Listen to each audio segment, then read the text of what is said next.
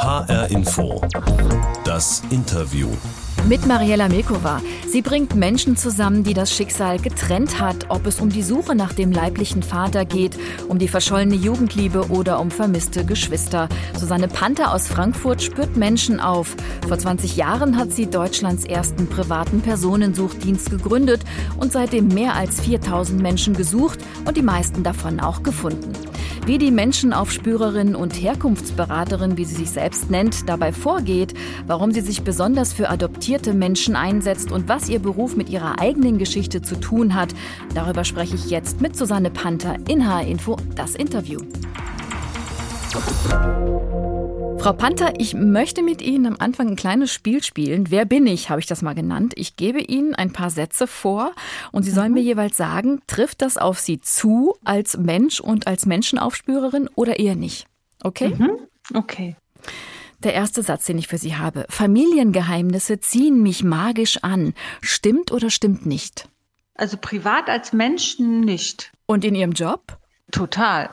Oder sagen wir mal, ich ziehe Familiengeheimnisse an. Vielleicht kann man es so sagen. Okay. Welche Themen reizen Sie da? Sind das die Tabuthemen in den Familien, die nicht ausgesprochen werden? Also was mich halt äh, reizt oder was ich interessant finde, ist Menschen zur Klarheit zu verhelfen. Und wenn jemand darunter leidet, dass in der Familie ein Thema tabuisiert wurde, dann helfe ich sehr gerne, das Tabu aufzudecken. Dann passt vielleicht der zweite Satz, den ich dazu habe für Sie. Mir geht es darum, die Wahrheit ans Licht zu bringen. Stimmt oder stimmt nicht? Schon, also das ist, äh, glaube ich, ne, eine, eine Motivation. Wenn ich nicht Personensucherin geworden wäre, wäre mein Traumberuf investigative Journalistin. Stimmt mhm. oder stimmt nicht? Das stimmt. Weil Sie bei Ihren Recherchen ähnlich arbeiten wie ein Journalist? Ja, und ähm, weil ich auch ein politischer Mensch bin. Und ich finde das total schön, wenn äh, Journalisten Zivilcourage beweisen und Dinge aufklären und einfach als Korrektiv dienen ja, das, das finde ich spannend. Also es gehört ja zur politischen Willensbildung und das ist eigentlich äh, mein privates Lieblingsthema. Wie funktioniert politische Willensbildung? Dann habe ich noch einen letzten Satz für Sie zu Ihrem Job als Menschenaufspürerin. Das Wichtigste an meiner Arbeit ist Geduld. Stimmt oder stimmt nicht? das kann man eigentlich nicht sagen, was ist das Wichtigste, aber Geduld ist ein sehr wichtiger Faktor, ja. Jetzt haben wir also schon so ein kleines Profil erstellt von Ihnen und Sie ein bisschen kennengelernt. Ich fasse noch mal kurz zusammen. Sie lieben Geheimnisse, sie wollen die Wahrheit ergründen, Menschen helfen, zu ihren Wurzeln zurückzufinden, diese Geheimnisse aufzulösen. Sie müssen sich bei ihrer Arbeit in Geduld fassen, sie arbeiten dabei investigativ. Was ist denn so ein ganz typischer Suchauftrag, der bei Ihnen reinkommt? Mit welchen Anfragen melden sich die Leute bei Ihnen? Also sogar das ganz Typisches ist, wenn jemand zum Beispiel seinen Vater nicht kennt und lange Jahre damit ähm, leben musste, dass er irgendwann diese Wahrheit erfahren hat, dass sein Vater, mit dem er aufgewachsen ist, nicht sein leiblicher Vater ist und dann halt wissen möchte, wer ist er eigentlich? Oder auch vielleicht eine Entfremdung erfahren hat von ihm durch eine ähm, frühe Trennung von der Mutter mit dem Vater, dass er, also der typische Klient halt sagt, okay, jetzt habe ich lang genug mir angehört, äh, was für ein schrecklicher Mensch mein Vater sein soll. Jetzt will ich mir mal selber ein Bild machen, weil immerhin ist es die Hälfte meiner Gene. Und äh, das ist so eigentlich ein typischer Zusammenhang. Es gibt auch viele Suchende, die Geschwister als Thema haben, also die wissen, dass es noch mal ein Kind gab von dem Vater oder von der Mutter mhm. und dann den Wunsch haben, dieses Kind kennenzulernen. Und auch, was ich halt immer sehr schön finde daran, ist, wenn diesem Kind, was ja dann inzwischen erwachsen ist, auch Zugang gegeben wird äh, zu seiner Entstehungsgeschichte. Also das ist dann immer so ein doppelter, so ein Win-Win-Win. Mhm. Und wenn Sie dann die leiblichen Angehörigen suchen, müssen Sie da bei Null anfangen oder haben Sie irgendwelche Anhaltspunkte, die Sie dann bekommen? Ein Foto, vielleicht einen Namen, mhm. wenn es gut läuft?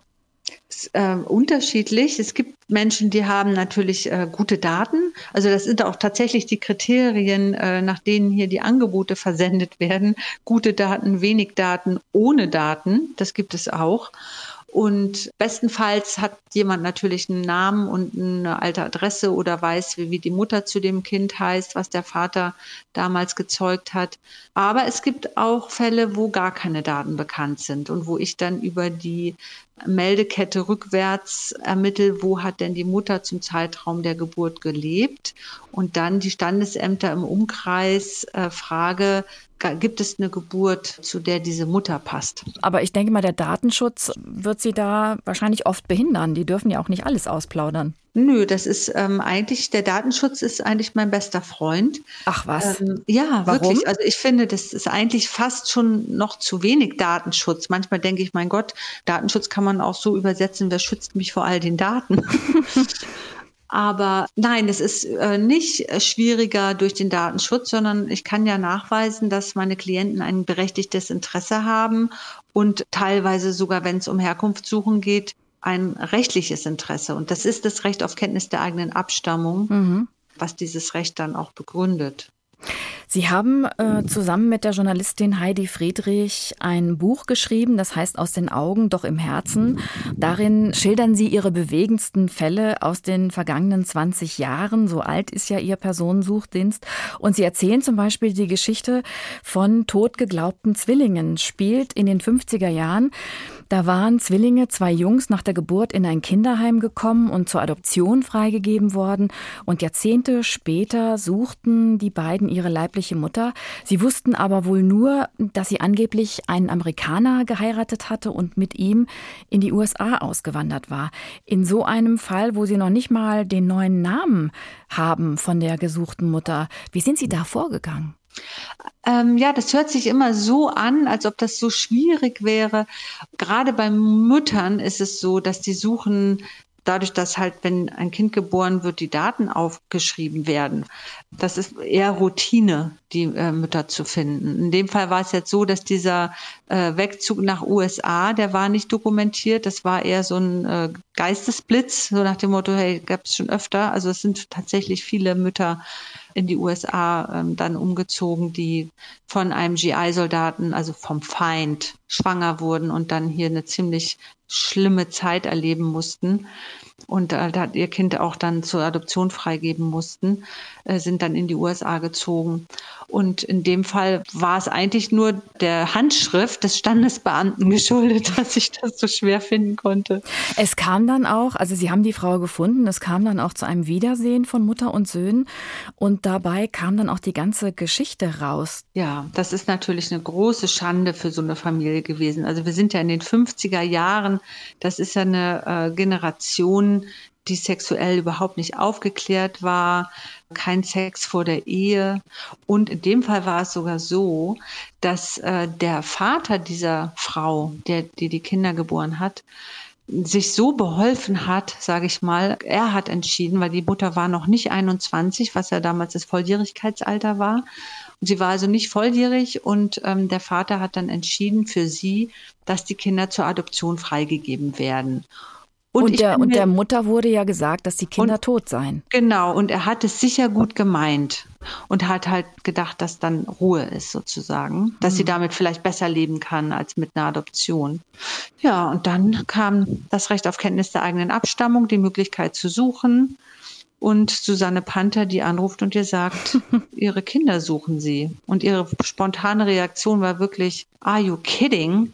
Die dachte, ich will, also das war, muss ein, ein sehr schrecklicher Moment gewesen sein. Und das war auch die Entscheidung, wo ich äh, gelernt habe, never ever mehr jemanden anrufen mit sowas. Immer Briefe schreiben. Das ist auch schon sehr lange her, die mhm. Geschichte. Aber Sie haben auch immer wieder Anfragen, Suchanfragen rund um das Thema Wende. Sie schildern in Ihrem Buch zum Beispiel die Geschichte einer Flucht aus der DDR. Ganz romantisch eigentlich. Ein Liebespaar ist da durch einen Tunnel nach West-Berlin geflohen, hatte sich aber dann später getrennt und Jahre später war der Mann auf der Suche nach ihr, weil er ihr etwas geben wollte. In diesem Fall hatten sie als Anhaltspunkt ein Paar roter Stöckelschuhe. Klingt so ein bisschen wie so eine Aschenputtel-Geschichte. Stimmt. Ähm, eine kleine Änderung in der Erzählung. Es war nicht mein einziger Anhaltspunkt. Es war der Grund für die Suche. Der Anhaltspunkt war schon, da habe ich schon eine alte Adresse gehabt und er wusste auch noch den Namen. Aber das wäre natürlich total wild. Also, wenn, nee, das hätte ich auch nicht angenommen. Also ein Schuh als Anhaltspunkt. Sorry. Also, naja, aber auf jeden Fall, der Mann hatte die halt gesehen irgendwo. Also die Frau hatte sie auf der Flucht verloren. Mhm. Der Mann hatte da ein sehr schlechtes Gewissen und hatte irgendwann so eine ähnlichen Schuhe im Geschäft gefunden und wollte ihr die dann halt auch äh, wiedergeben sozusagen, weil er hat sie ja äh, in diese Flucht, äh, für diese Flucht überredet und fühlte sich so verantwortlich, dass sie ihre Lieblingsschuhe verloren hat. Und Sie sind dann, Sie sind dann zu dieser gefundenen Person nach Großbritannien gefahren und haben ihr dieses Paar rote Schuhe überreicht. Nein, ich habe diese Schuhe nicht überreicht. Das äh, hat er selber gemacht, aber ich habe sie ähm, für ihn gefunden und er hatte dann die Möglichkeit, ihr die zu schicken. Happy End. H-Info das Interview mit Susanne Panther, die von sich behaupten kann, dass sie ihren Beruf als Menschenaufspürerin und Herkunftsberaterin selbst erfunden hat. Vor 20 Jahren haben sie den ersten privaten Personensuchdienst in Deutschland gegründet und mittlerweile mehr als 4000 Menschen gesucht auf der ganzen Welt. Wie hoch ist Ihre Trefferquote? Die Erfolgsquote ist tatsächlich 90 Prozent. Das hört sich echt ziemlich äh, hoch an, ist mhm. es aber im Grunde genommen ganz normal, weil wir in Deutschland ja eine sehr gute ähm, Verwaltungsstruktur haben und das sind ja Menschen, die sich nicht verstecken, die ich mhm. suche wenn man halt weiß, wo was archiviert ist, wie man was anfragt, wie die Rechtsgrundlagen sind, dann äh, ist das eigentlich normal, dass man dann so eine hohe Trefferquote hat.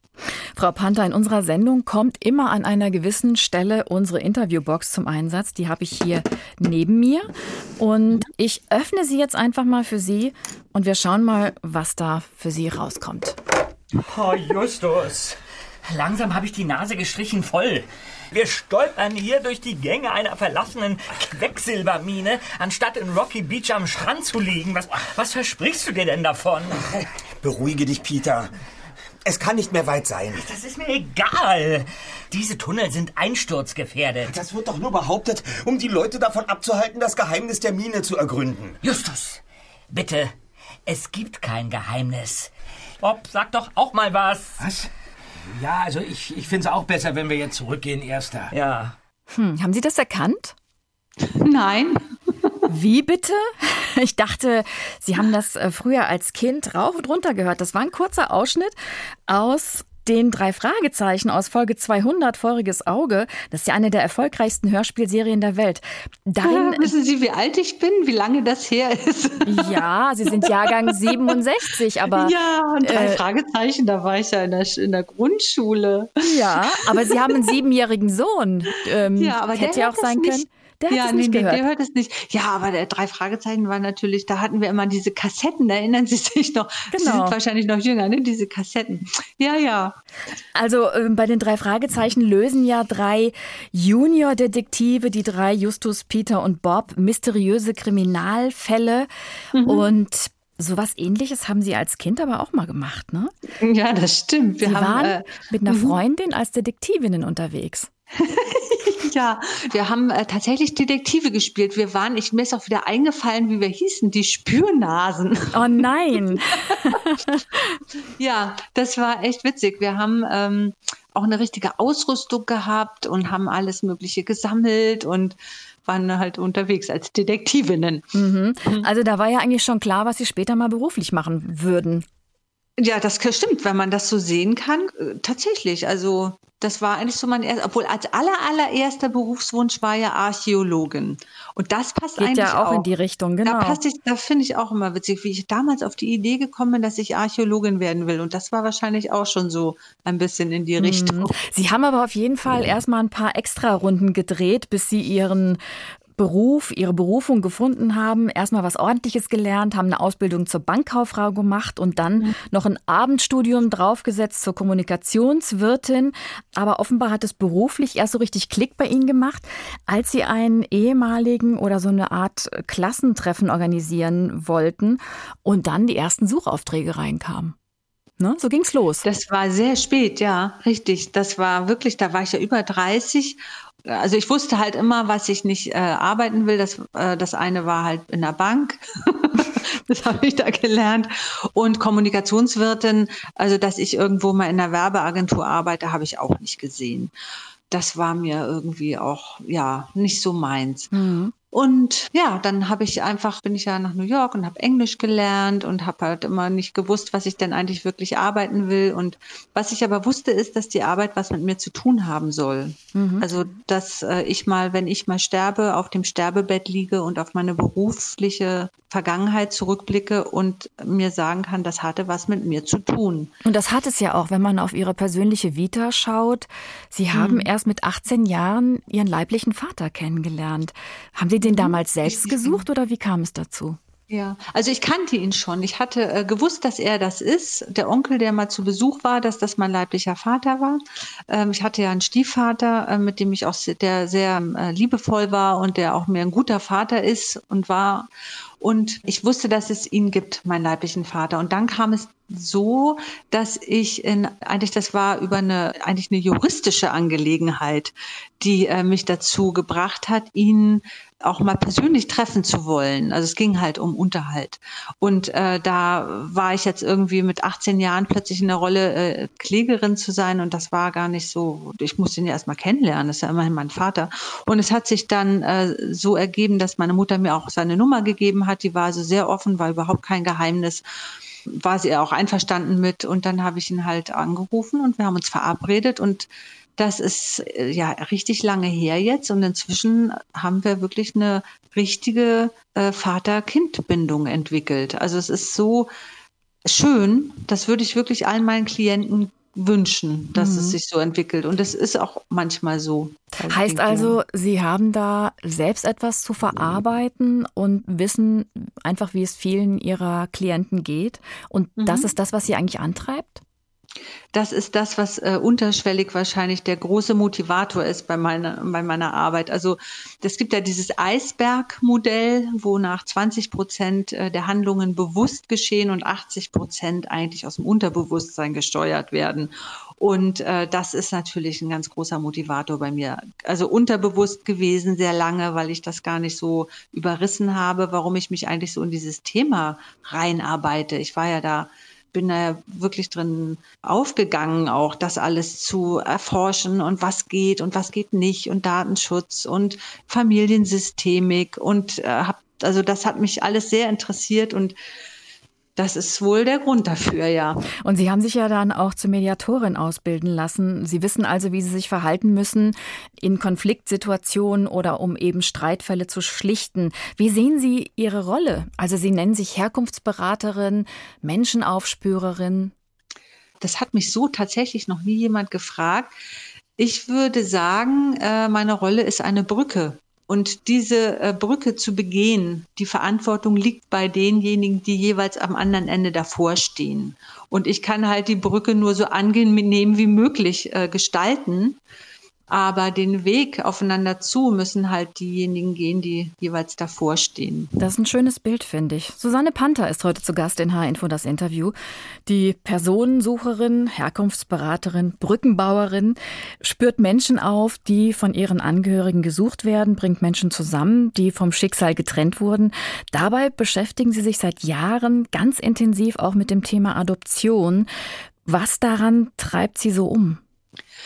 Also das Thema Adoption ist eigentlich äh, deswegen so präsent bei mir, weil viele Klienten adoptiert sind. Eigentlich der Großteil der Klienten, der die leiblichen Eltern sucht, ist adoptiert. Und ich habe da erfahren, dass Menschen, also dass die Adoptionspraxis früher eigentlich recht grausam war. Also es wurde den Kindern einfach die Wurzel abgeschnitten. Die wurden aus den Familien genommen und äh, neu platziert, wie es so heißt. Mhm. Und dann wurde quasi den Kindern nicht erlaubt, äh, ihre biologische Abstammung weiter zu leben oder das da überhaupt einen Zugang zu behalten. Und ja, dieser Verlust und diese Kontinuitätsverlust, weil äh, jeder, der geboren wird und dann die Mutter nicht mehr hat, der verliert ja die Kontinuität, die ja sehr wichtig ist für einen Menschen im Leben und erfährt ein Trauma eigentlich. Und deswegen ist es für mich ein großes Thema, weil es halt auch, es sind große Themen und mit denen setze ich mich dann halt auseinander. Und allen annehmenden Eltern möchte ich auf diesem Wege gerne sagen, sagt es ihnen gleich, vom Anfang an auf dem Wickeltisch. Mhm. Auch wenn sie es nicht verstehen, äh, man selber muss erstmal den Prozess durchlaufen, damit klarzukommen. Und jede Mutter kann sicher sein, dass das Kind an, wahrscheinlich an dem unpassendsten Moment danach fragen wird, war ich eigentlich auch bei dir im Bauch? Und es ist besser, sich also innerlich schon lange, lange darauf vorzubereiten und das auch gleich einfach einzuweben in die, in die bewusste Biografie.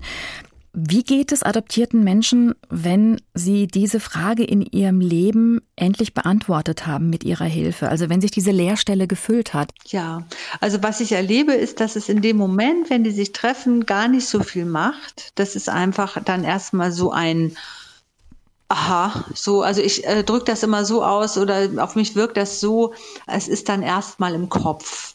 Und dann kommt es ins Herz und dann in den Bauch. Und dann vermischt sich das alles. Und dann sind sie angekommen. Und äh, das ist ein längerer Prozess. Und das ist Beziehungsarbeit. Und es ist ähm, auf jeden Fall eine Erleichterung, weil man die Menschen schon eine gewisse Beruhigung erfahren und äh, einen Frieden machen, auch dass Energie frei wird. Und was man so an äh, Energie frei hat, dass dann viel abgezogen wird von der Frage, wo komme ich her, was habe ich für genetische Veranlagungen und das. Und wenn das alles geklärt ist, dann hat man wieder so ein bisschen mehr frei für den Blick nach vorn. Und diese Unterzeile für die Herkunftsberatung ist ja im eigenen Leben zu Hause sein. Das kommt daher, weil eine Klientin das mal so gesagt hat. Die hat gesagt, oh Frau Panther, endlich bin ich in meinem eigenen Leben zu Hause.